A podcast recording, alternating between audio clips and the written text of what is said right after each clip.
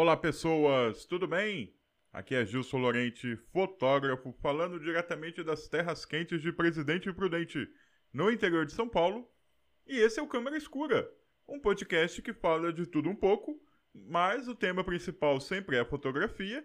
E hoje a gente vai falar de fotografia macro. Vou falar para vocês três dicas para você começar no mundo da fotografia macro. E a gente volta daqui a pouco depois da vinheta.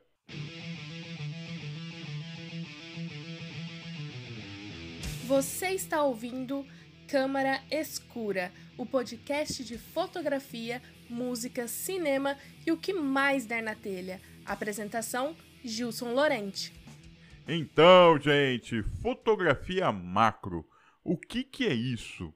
É, eu tive uma mudança na minha vida. Né? Eu decidi que eu ia focar num tipo de fotografia que eu não faço, que eu não faço normalmente, né? Para quem conhece meu trabalho, sabe que eu trabalho, que eu trabalho muito com evento, com fotografia de gastronomia e o principal, ensaio feminino. Sim, sou especialista em fotografar mulheres. Nos últimos 20 anos, essa foi a minha principal atividade. E o ano passado, por conta da pandemia, uma, um, o número de trabalho caiu bastante, eu comecei a repensar minha vida e eu decidi focar numa fotografia que é voltada aí para decoração, sabe? Fotografia de natureza, de paisagem, fotografia macro, voltado para a venda de quadros para você colocar na sua casa. Se você está ouvindo esse podcast e você se interessa em comprar uma imagem para decorar a sua casa, entre em contato que a gente conversa e eu mando para você o meu portfólio e todas as possibilidades de preço para você pensar. Uma das coisas que eu botei como como objetivo foi a fotografia macro. Eu gosto muito de fotografar é, insetos, gosto muito de fotografar flores. E a fotografia macro também trouxe outras oportunidades, como você, é, como eu diria para você, você explorar objetos que você olha e são coisas normais do cotidiano que você nunca prestou atenção, mas com uma lente macro você consegue capturar detalhes que fogem ao olhar, né? Tanto que eu comecei uma série fotográfica chamada As Coisas que Nós Comemos, de fotografar de forma macro alimentos que estão normais aí na sua na sua cozinha, que você utiliza para cozinhar, que você ingere todos os dias, mas você nunca parou para observar os detalhes. Algumas dessas fotos estão lá no meu Instagram. Eu vou deixar o endereço desse Instagram mais alternativo, voltado para fotografia, fotografia de decoração, aqui no texto do blog, para você dar uma olhada, para você curtir. Segue a gente lá no Instagram que é muito legal. Mas voltando à fotografia macro, qual que é o problema? Cara, eu comprei uma lente macro e eu não sabia nada de macrofotografia. Eu procurei no YouTube, eu procurei nos blogs, eu procurei em tudo que é possível e a informação sobre como começar na fotografia macro é muito pouca. Em português é quase nada. Você vai achar muita coisa ensinando você a fazer gambiarra, como fazer fotografia macro sem ter uma lente macro, né? Usando filtro close-up, usando lente invertida, todos os acessórios e gambiarras para você fazer uma, uma macro sem ter uma lente macro. Esse não era o meu interesse. Eu estava com uma lente macro na mão e eu queria saber quais, quais eram os pormenores da técnica para mim começar a fotografar. E isso, cara, não tem esse tipo de informação. Então eu tive que meio que procurar a galera, mandar e-mail para fotógrafo que eu sabia que fazia macro, conversar com outras pessoas que já tinham a lente macro, e eu cheguei à conclusão que todo mundo aprende meio que na raça mesmo, né? Todo mundo aprende é, fazendo. Então eu estou aqui hoje para falar para vocês é, três dicas básicas de como você vai começar na sua fotografia macro, como você vai brincar com a fotografia macro. Para começar, vamos, vamos determinar o que, que é uma lente macro. Toda lente possui o que a gente chama de distância mínima de foco. É o máximo que você pode se aproximar de um assunto e que a lente vai conseguir focar. Então, se você tem aí na sua casa um celular, se você tem uma câmera, uma câmera daquelas pequenininhas que a gente chama de point and shot, ou se você tem uma câmera DSLR, pega a sua câmera e vai chegando perto de um assunto e vai fazendo lá a, o foco dela e vai chegar um momento que ela não vai conseguir focar. Por quê? Porque ela está muito próxima. Você excedeu a distância mínima de foco dela. No caso de uma lente 50mm, que é uma lente comum aí que muita gente tem, a distância mínima, a distância mínima de foco dela é de 50 centímetros. Ou seja, se você chegar a 40 centímetros do objeto, ela não vai conseguir focar, porque você excedeu a distância mínima de foco dela. Uma lente macro possui uma distância mínima de foco muito menor. Você consegue se aproximar do assunto. Não é que ela aumenta o assunto que você está fotografando, é que você consegue se aproximar mais do assunto. E isso que torna a lente macro muito cara, né? Se você colocar aí, você procurar por lente macro, mesmo no Mercado Livre, você vai perceber que elas possuem um valor um pouco elevado, ou seja, então é uma brincadeira meio cara de você entrar. Existe uma lente da Sigma, uma 70-300 APO da Sigma, que ela possui um modo macro em 200mm, que é muito bom. Eu tive uma lente dessa muitos anos atrás, adorei, adoro a qualidade de imagem dela. O modo macro dela é bem bacana, porque como você está fotografando um macro com uma lente 200mm, quer dizer que você não está tão perto assim do objeto que você está fotografando. E isso é bom, às vezes, para inseto, né? Tem inseto que você chega muito perto para fotografar e ele foge de você, porque você está lá. Não sei aranhas, né? Aranha é mais fácil chegar perto. As aranhas que ficam em teias, né? Agora, se você está aí com uma, com uma. tentando pegar uma aranha daquelas que o pessoal chama de papa-mosca, né? Essa já é mais difícil de você chegar tão perto assim, porque ela foge de você e ela é muito rápida. Então, a lente macro. É... Então, e essa lente 70-200 da Sigma é a mais barata que você vai achar no mercado. Você consegue achar ela aí por 800 reais usada. 1.500 nova, né? Então é um, é um valor interessante para você pagar por uma lente macro. Agora, a lente macro, para ela ser macro de verdade, ela tem que te dar pelo menos um fator de ampliação de 1 para 1. E o que, que isso quer dizer? Quer dizer o seguinte: que se você todo é, um centímetro do objeto que você está fotografando vai ocupar um centímetro do sensor fotográfico. Ou no caso das câmeras de filme, um centímetro no filme. Então, se você está lá, vamos, vamos pensar numa câmera full frame que tem 35 milímetros de tamanho do sensor, né? Então, a largura do sensor é de 3,5 centímetros. Se você está fotografando um inseto que tenha 3,5 centímetros de largura, ele vai ocupar toda a sua foto. Ele vai ocupar todo o sensor fotográfico. Então você tem ali o fator de ampliação de 1 para 1. Tem algumas lentes que tem um modo macro safado que o fator de ampliação é menor. Então a gente não chama de macro, a gente chama de close-up. E também aqueles filtros, sabe? Você compra uns filtros de aproximação que você acopla na sua lente normal e você consegue se aproximar mais. São filtros close-up, eles não chegam a ser macro.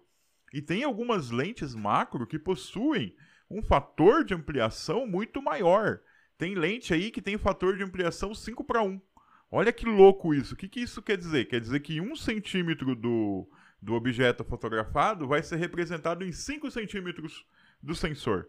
Ou seja, se o inseto tem um centímetro de tamanho, ele vai. Parte dele vai ocupar. Teria que ter um sensor de 5 centímetros para você representar ele inteiro. Ou seja, é, um pedaço do inseto já vai tomar toda a foto de um centímetro. Olha que legal, né? Mas aí são lentes que são muito mais caras e são muito mais difíceis de controlar. Pô, uma, e, e, o, e a foto macro é difícil de controlar? Sim, cara.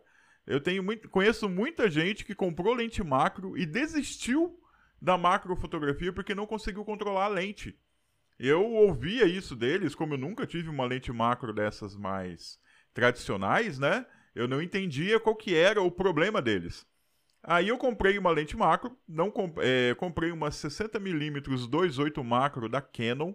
É, a limitação dessa lente é que ela é uma EFS. O que, que isso quer dizer? Ela só funciona em câmeras cropadas, com sensor cropado. Ela não vai funcionar numa câmera full frame. Aliás, no caso da Canon, né, as lentes feitas para câmeras cropadas, elas nem encaixam na, nas câmeras full frame. Então, pelo fato dela ser uma lente EFS e, e, montada para uma câmera cropada, deixa o valor dela um pouco mais baixo. Eu comprei ela usada por R$ 1.600, tá? E você acha por esse preço, ou muito próximo disso, no Mercado Livre também. Quando a lente chegou, fiquei, fiquei muito feliz, né? Livre, leve, solto, saí para fotografar os insetozinhos aqui no parque na frente de casa e voltei totalmente frustrado, porque eu não consegui salvar nada. Nada mesmo, gente, nada. Ficou uma porcaria. Pensei, nossa, 20 anos de fotografia eu não consigo fotografar um inseto. Eu sou uma besta quadrada, né? Foi a primeira coisa que eu pensei.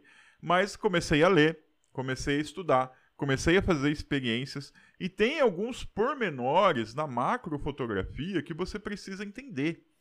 Existem três pilares básicos para você fotografar com a macrofotografia. E é esses três pilares que eu aprendi na, apanhando muito que eu vou passar aqui para vocês agora, para vocês terem uma noção do que, que acontece, do, do que, que é fazer uma macrofotografia com qualidade. Primeiro pilar da macrofotografia aqui, primeiro pilar by Gilson Lorente, né? Porque esse, eu escrevi um texto sobre esses pilares lá no blog, né, no site, e eu vou passar aqui para vocês agora em formato de podcast. O primeiro pilar é segure bem firme a sua câmera. É, a primeira coisa que eu aprendi foi em relação à estabilidade da câmera. Quando você está muito perto do objeto que vai ser fotografado, qualquer tremida na câmera pode ser um desastre para a nitidez da foto. A impressão que tive na fotografia macro, ao olhar pelo visor da câmera e perceber toda a vibração que meu corpo causava na foto foi a mesma de estar fotografando com uma teleobjetiva de 300mm. Então, se você tem uma teleobjetiva de 300mm, você está lá fotografando um pássaro, qualquer mexidinha que você der na câmera, você percebe a imagem tremer. E na macrofotografia é a mesma coisa. Como você está muito perto do objeto, até sua respiração faz a câmera tremer. Isso é muito ruim. O ideal é sempre fotografar com tripé. Mas se você está no meio da natureza, seguindo uma trilha longa, carregar um tripé nas costas pode ser muito penoso. Estou falando dos bons tripés, tá, gente? Que podem pesar até 5 quilos. Eu tenho um Manfrotto aqui, que ele deve pesar aí perto de 5 quilos mesmo. Então, se você está numa trilha, se você está subindo um morro, se você está fazendo uma caminhada aí de vários quilômetros no meio da floresta, carregar um tripé pode, embora seja o ideal para macrofotografia, pode ser muito penoso. Então, se estiver fotografando sem o tripé, o ideal é sempre manter os braços assim bem junto do corpo e prender bem a respiração. Junto a isso, uma alta velocidade do obturador vai ajudar a manter a câmera um pouco mais estável, né? Porque é, quanto mais rápido for o seu obturador, menor é a possibilidade de você tremer a foto, né? Em alguns momentos, eu brinquei com o modo de foco contínuo da câmera, que é indicado para objetos em movimento. Em alguma situação deu certo, visto que no caso, o que estava se movimentando era a minha câmera, porque eu não estava ali muito fixo, né? E não o objeto. Então, essa primeira dica: mantenha bem firme a câmera. Você tem que ter uma forma de fixar a câmera, né? Se você tá lá, o bichinho na árvore, tenta encostar a câmera na árvore também, encosta a mão e a câmera segurando, porque você está estável é 90% da coisa. Porque eu percebi que a maior parte das fotos que eu perco de macrofotografia é porque a câmera não estava firme. É porque eu não estava com a câmera firme. Tudo que eu faço com tripé fica lindo e maravilhoso. Mas como eu disse, o tripé tem um problema da mobilidade. Se você vai fotografar, por exemplo, eu tenho uma série de fotos de um cacho, cacho não, né? Caixa de abelha jataí que tem aqui no muro da minha casa, no fundo do muro, né? O muro não é, o muro não é rebocado, então você vê os tijolos e entre os tijolos as abelhas fizeram uma morada ali, uma colmeia. E a saída dessa colmeia é bem perto assim da, da, da, da altura da minha cabeça, ali no muro. Então eu monto o tripé, coloco a câmera eu saio um pouco, deixo a câmera lá para elas se acostumarem com ele, para elas não ficarem oriçadas. Aí eu volto lá e plec, plec, plec, plec. Eu tenho uma série de fotos dessas abelhas já que eu gosto muito. E como a câmera está estabilizada, a nitidez dessas fotos é uma coisa absurda. É muito legal mesmo. Então, 90% da macrofotografia é sua câmera estar fixa, é sua câmera não se mexer. E, com, e se você não tem a possibilidade de trabalhar com tripé, então você tem que dar um jeito ali na natureza de se prender, deitar no chão, sei lá, cara. Tu tem que dar um jeito de que a sua câmera tenha um apoio e você consiga manter ela o mais parada possível para você executar a sua fotografia. O segundo pilar, cara, esse é o mais complicado. Esse é o que as pessoas menos entendem. Feche muito o seu diafragma. Pô, cara, a maior parte das lentes macro possuem grandes aberturas de diafragma. É, normalmente f2.8. Você fala, pô, legal, né? É uma lente que deixa entrar muita luz, é uma lente que deixa que eu posso fazer foto mesmo com pouca luz. Lê do engano. Por quê? Porque o fato de você estar muito próximo de um objeto diminui absurdamente a profundidade de campo. E se você trabalhar com f2.8, a nitidez da sua imagem vai para o espaço. Mesmo a área que está focada vai ficar com baixa nitidez. É, ao conversar com os colegas aí que possuem lente macro, muitos me disseram que desanimaram da macrofotografia por não conseguirem o resultado que eles viam nas revistas e na internet. Insetos e flores cuja textura e cores eram bem, bem representadas. No geral, eles conseguiam uma imagem com baixíssima profundidade de campo e com pouca nitidez. Mas isso é uma característica de toda lente fotográfica. O fato de uma lente macro ter abertura 2.8 não quer dizer que você deva usá-la. Qualquer lente perde profundidade de campo e nitidez em sua abertura máxima. Isso é uma regra de todas as lentes, mesmo as melhores. Com a fotografia macro, isso é ainda mais evidente, por conta da proximidade com o objeto fotografado. Os melhores resultados que eu consegui com minhas fotografias foram com abertura f10 ou superiores. Para falar a verdade, f8 com essa lente que eu estou aqui já dá para brincar já dá para ver a textura dos insetos, já dá para ver todos os detalhes dos insetos. Nesse ponto, eu consigo registrar de maneira aceitável textura e cor dos insetos e flores, mas mesmo assim, você vai ter uma zona de desfoque muito próxima. É uma característica, cara, desse tipo de foto, não tem como. Então você vai perceber nitidamente uma zona de nitidez muito aceitável, muito bacana, na sua foto, mas logo depois você vai perceber que ela perde nitidez, que ela começa a perder profundidade de campo. É, então, como que os profissionais conseguem resultados tão melhores nas fotos que vemos na internet? Cara, eles usam uma técnica chamada de empilhamento de foco. São feitas várias fotos e em cada uma delas o foco é feita em uma parte diferente da flor ou do inseto. Depois, utilizando o software de edição, que pode ser o Photoshop, é feita uma mesclagem dessas fotos, aproveitando cada ponto de foco das imagens. Infelizmente, em quase 100% dos casos em que essa técnica é utilizada, o inseto que está sendo fotografado está morto. Ele só foi colocado ali na, na cena, pois é muito complicado um inseto que fique imóvel pelo tempo necessário que essa técnica leva para ser executada. Então, imagina, você está fotografando uma abelha, ela não vai ficar parada lá enquanto você faz 10, 15 fotos com foco diferente em cada parte do corpo dela. Então, quando você pega gafanhoto, eu vejo muita foto de gafanhoto assim.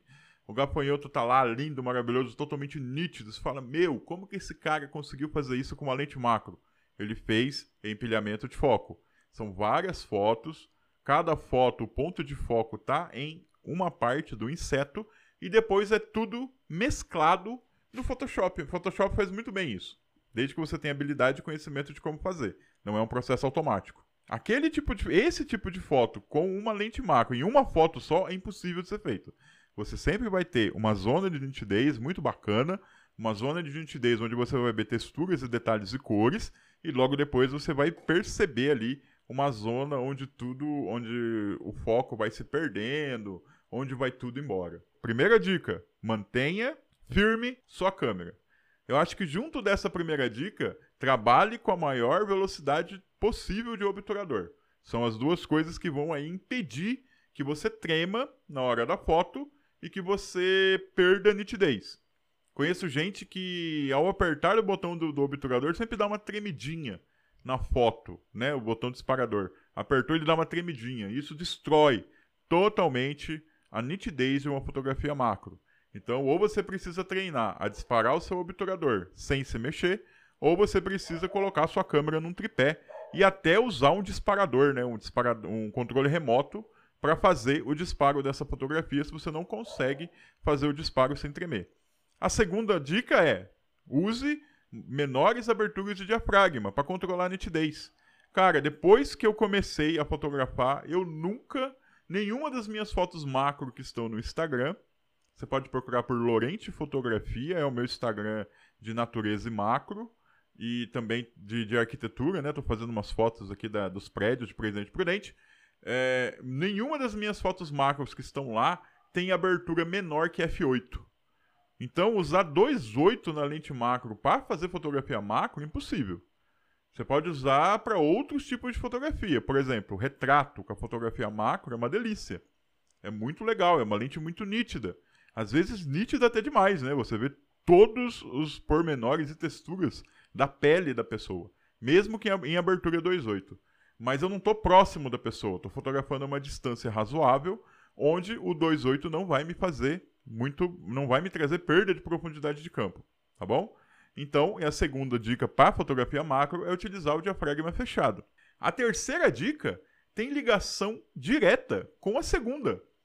Porque se eu vou trabalhar com a máxima e com a primeira também, né? Olha só. Se eu vou trabalhar com a minha máxima de velocidade de obturador, se eu vou trabalhar com o meu diafragma fechado, eu vou ter o quê? Pouca luz para fazer minha foto. Então, a terceira dica é: use um flash. Tenha um flash. Aí você vai falar para mim: olha, é, eu não tenho direito, pra, eu não tenho dinheiro para comprar um flash macro, porque aí essa, essa brincadeira começou a ficar muito cara. Mas você não precisa necessariamente ter um flash macro. Você pode ter aquele flash normal, que é o que a gente coloca na sapata, né? O flash dedicado. Pode ser um flash dedicado, TTL, pode ser um flash manual. Tem aí os da Yongnu por um preço muito barato no mercado. E você pode utilizar ele em cima da câmera. Coloca um papel, eu coloco um papel sulfite em cima dele, né, preso na cabeça dele, para essa luz espalhar no local que eu estou fotografando. Ou se você tiver um rádio flash, você pode utilizar o flash fora da câmera. Você pode até segurar com uma mão o flash fora da câmera, iluminando o objeto que você está fotografando. É, fotografar com alta velocidade do obturador, diafragma bem fechado e Geralmente, ISO baixo, né, cara? ISO baixo é importante para você não ter ruído, para você manter a máxima qualidade possível. Já que você vai usar flash, vamos usar ISO baixo. Para aproveitar a riqueza de cores, cria a necessidade de uma luz, cara. No começo, nossa, apanhei muito disso. Até perceber que os melhores resultados necessitavam de configurações extremas da câmera. Foi aí que percebi que a fotografia macro necessita da utilização de flash. Existem unidades de flash especiais para fotografia macro. Os ring flashes são unidades que se acoplam à objetiva. E também tem os chamados flash gêmeos, é, onde duas pequenas cabeças de flash também ficam acopladas à objetiva. Existem tanto unidades TTL quanto manuais.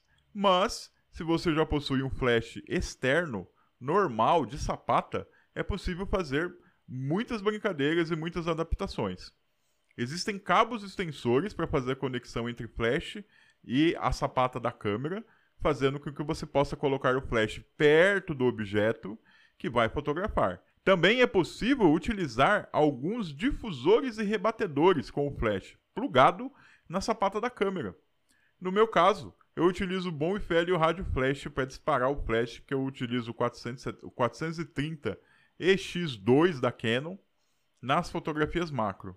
É, claro, né, um flash especial para esse fim é muito mais confortável, mas é possível se virar com soluções mais caseiras, cara. Olha, é, vocês vão ver lá também, os, é, as, se você olhar lá no meu Instagram, a maior parte das fotos macro que estão lá são com flash, principalmente dos insetos. É muito difícil você fotografar um inseto com essas configurações da câmera sem utilizar um macro. A não ser que ele esteja aqui naquele sol de rachar do meio-dia, entre meio-dia e duas horas da tarde, sem nenhuma sombra por perto. Mas normalmente você só vai achar os insetos na sombra. Eles se escondem nas folhas das árvores, eles ficam debaixo da, da, da. Eles ficam no caule das árvores, na sombra, então não tem jeito. Se você precisa de iluminação para fotografar uma macro nessas condições, você vai precisar utilizar um flash. e você pode utilizar esse flash na sapata com, com rebatedor, você pode tirar o flash com o rádio flash, e tem algumas câmeras né, que, que conseguem disparar o flash à distância sem a utilização de rádio flash, sem a utilização de cabo TTL. E é isso que eu digo para vocês, são as três dicas para você ter uma fotografia macro, que é utilizar um tripé, utilizar uma estabilização forte na câmera, alta velocidade do obturador, pequena abertura de diafragma, f8 a f10, né? Dependendo da lente, acima de f10 começa a perder nitidez também por conta da difração. Ou e usar o flash, utilizar uma luz artificial. Pode ser tanto o flash normal da sapata, quanto se você tiver grana para comprar um flash macro, melhor ainda. Mas o principal, cara, é se divertir. Ah, é muito complicado você ganhar dinheiro com fotografia macro. Existem aí alguns fotógrafos que se especializam, que fazem fine art com macrofotografia, é, que vendem ensaios para revistas, né? Então você tem dinheiro para bancar uma excursão para o Amazonas. Você vai lá, fica 30 dias fotografando fauna e flora da, da região amazônica ou do Pantanal, que é outro local muito bacana para fotografia e você depois pega todo essa, essa, esse ensaio, né? Você pega esse conjunto de fotos e você tenta vender para alguma revista, seja uma revista europeia, os europeus adoram comprar esse tipo de coisa, seja para uma revista europeia, seja para americana, ou mesmo tentar vender para uma revista aqui no Brasil mesmo. Tem muita, a maior parte, tem muita coisa que sai na revista Fotografe Melhor que não é que não é encomenda da revista. São fotógrafos que realizaram ensaios e tentam botar lá na revista. Óbvio, é, como você chega e oferece, eu não sei se o que eles pagam é muita coisa, mas é uma, é uma forma de você fazer uma propaganda para tentar vender isso para uma revista no exterior, para tentar vender isso né, para outras publicações. Ou quem sabe até tentar vender as imagens nesse esquema fine art e decoração, né? Que o pessoal tá pegando muito hoje, né? Vender ali uma ampliação de um metro e meio de uma fotografia macro que você fez no Amazonas, olha só que legal. Só que, uma coisa você tem que perceber: fotografar natureza, fazer fotografia macro de natureza, você não precisa necessariamente sair da sua casa. Você não precisa é, ir para o Amazonas, você não precisa ir para o Pantanal. Procura na sua cidade. Procura parques perto da sua cidade. Veja se tem algum parque ecológico perto da sua cidade. Aqui em Presidente Prudente a gente tem Teodoro Sampaio, a uns 100 quilômetros daqui, o Parque Estadual Morro do Diabo, que é um, nossa, um lugar lindo para fotografar. Tanto a parte de inseto quanto a parte de fauna e flora. Mas, cara, você também não necessita disso. Tem um jardim na frente da sua casa? Muita, é, eu, ve, eu sei que hoje pouca gente gosta de ter jardim em casa porque dá trabalho, faz sujeira, tem que cuidar. Mas se você tem um jardim, se você tem vasos de plantas na sua casa, cara, senta lá perto e dá uma olhada. Veja o, o macro mundo que existe nessas folhas. Insetos, pequenas folhas, pequenos lagartas. É, cara, é um mundo que está ali e que a gente normalmente passa perto e não observa, a gente não presta atenção que ele existe, mas é um mundo rico em vida que você pode registrar, que você pode fotografar. Mesmo você indo na praça da sua cidade, tem uma foto muito bacana de uma abelha lá no meu Instagram que eu fiz na praça da cidade, cara. Eu tava lá morgando, fotografando uma modelo e essa abelha linda, maravilhosa apareceu e ficou ali numa flor marcando. Eu cheguei perto e plec, fotografei ela. Olha só, você pode pensar que eu tô no meio do mato, você pode pensar que eu tô no meio da floresta, mas não. A maior parte das minhas fotos macro eu faço aqui na frente de casa, nas árvores que tem na calçada, ou então nas praças da cidade, ou mesmo no, no, nos prédios públicos que tenham flores na frente. Então, eu acho que o legal da macrofotografia, o legal da fotografia de natureza, é que você passa a observar com muito mais atenção esse mundo que te cerca esse mundo que está aqui perto da gente e você não sabe ou não presta atenção que ele existe. Você vai se surpreender com a quantidade de vida que você vai encontrar ao seu redor e você nem sabia que ela existia.